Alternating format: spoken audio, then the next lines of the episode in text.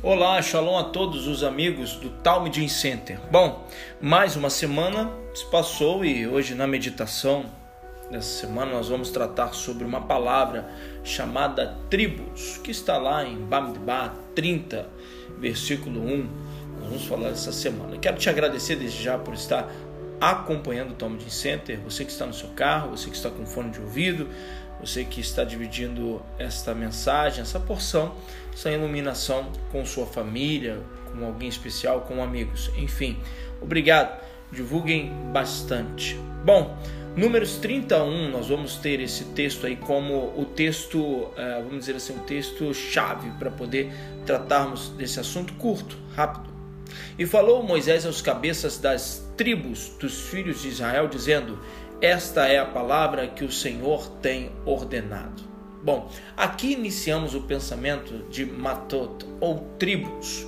E para tanto, eu resolvi separar para estudar a partir do capítulo 32 de Números, de Bamidbar. Na verdade, nós demos como texto-chave Números 30, versículo 2, porque é o texto que trata literalmente da palavra da semana. É, porém, no capítulo 30, 32, conta a história dos filhos de Ruben e Gad em relação à sua porção da terra, em relação à herança que eles teriam na terra. Pois bem, sabemos que nesse período da Torá se aproxima o momento da conquista da terra de Canaã. E no episódio descrito que nós estamos tratando, observamos a solicitação dos filhos de Ruben e Gad de ficarem com a porção onde havia grandes pastos já que tais tribos eram excelentes criadores de gados.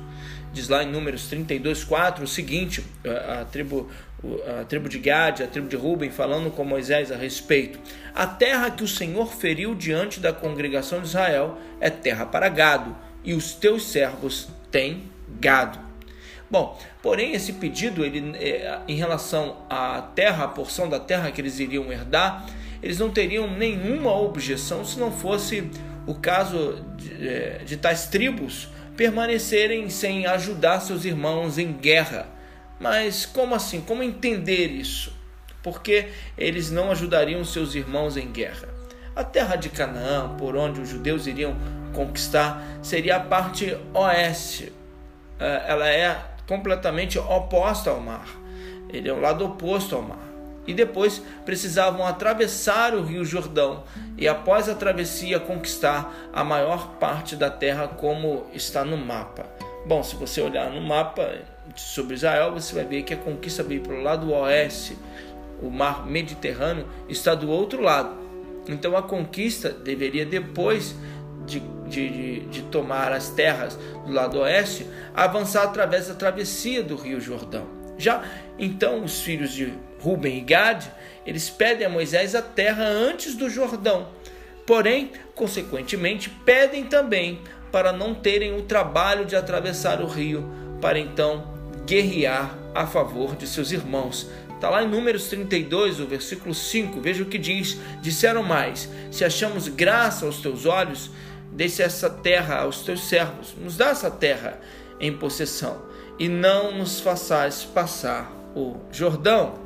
Bom, imediatamente Moisés indaga os tais em relação ao ato de deixarem seus irmãos sozinhos nessa guerra e ao mesmo tempo gerar um desânimo coletivo. E ele lembra bem isso como havia acontecido no caso dos espias no passado. O próprio Moisés, ele cita isso em Números 32, versículo 8. Assim fizeram vossos pais quando os enviei a, de Cades Barneia a ver a terra. Nós lembramos sobre esse episódio, o que aconteceu nesse envio de, Cades Barneia dos espias e como eles trouxeram a informação, tirando, é claro, Josué e Caleb. Daí fica a pergunta: bom, como desanimar os demais? Isso é possível? Isso pode acontecer? Eu posso ser um canal de desânimo para alguém? Bom, o ser humano é guiado muitas das vezes pelo que os outros determinam na sua vida. Isso é verdade. E não o que ele mesmo poderia definir como uma ação real. De uma forma direta ou indireta, a maioria das pessoas são influenciadas por outras e vice-versa.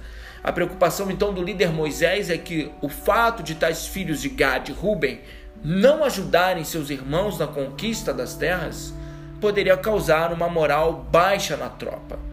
Porém, uh, tal preocupação se fortalece ainda mais, pega mais força ainda, pelo fato da tribo de Gad ser uma das tribos mais fortes e aguerridas que existiam no meio do povo de Israel.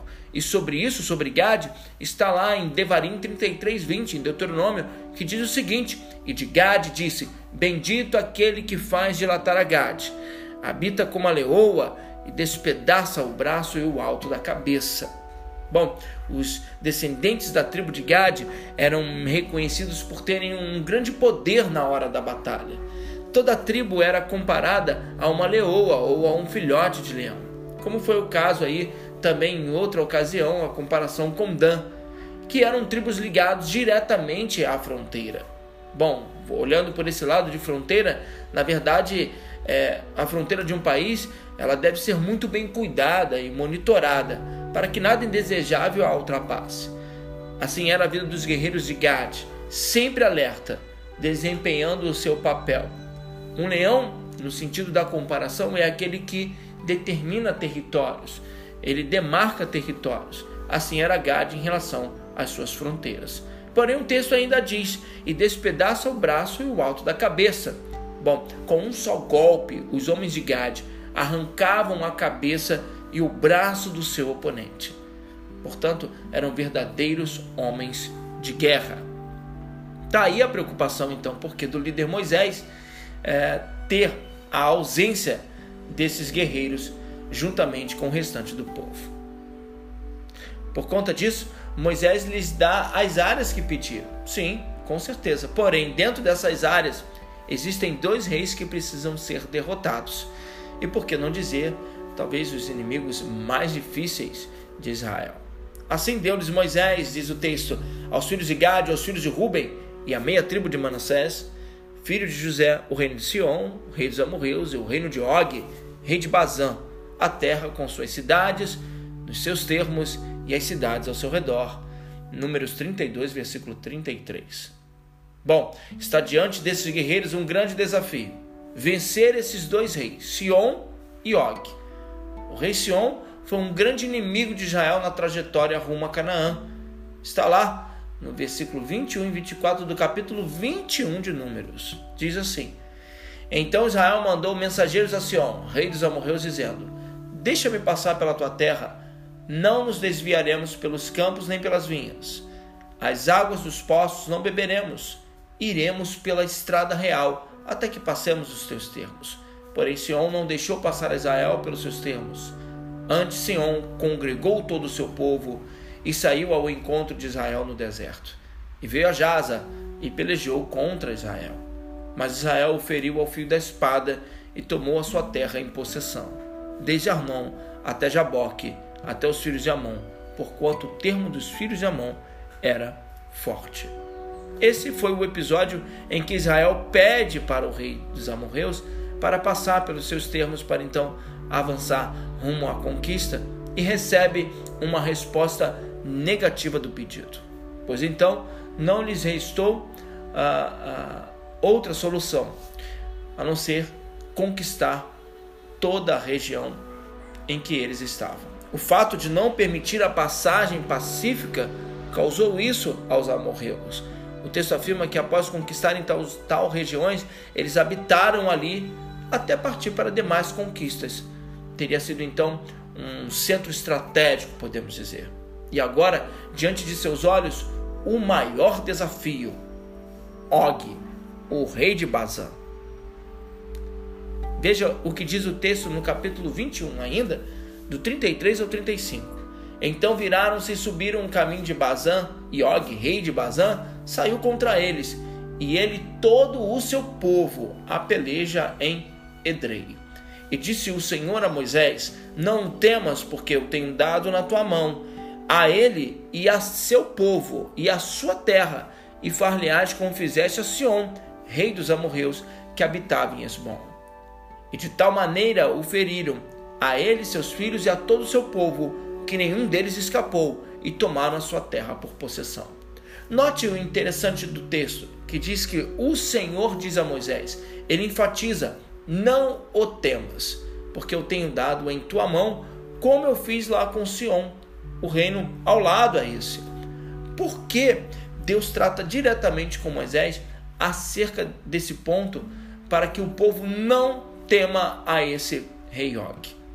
A explicação sobre isso está justamente em Deuteronômio, em Devarim 3:11, que diz assim: Porque só Og, rei de Bazã, restou dos gigantes. Eis que o seu leito, um leito de ferro, não está porventura enrabado, filho de Amon? De nove côvados o seu comprimento, e de quatro côvados a sua largura, pelo côvado comum.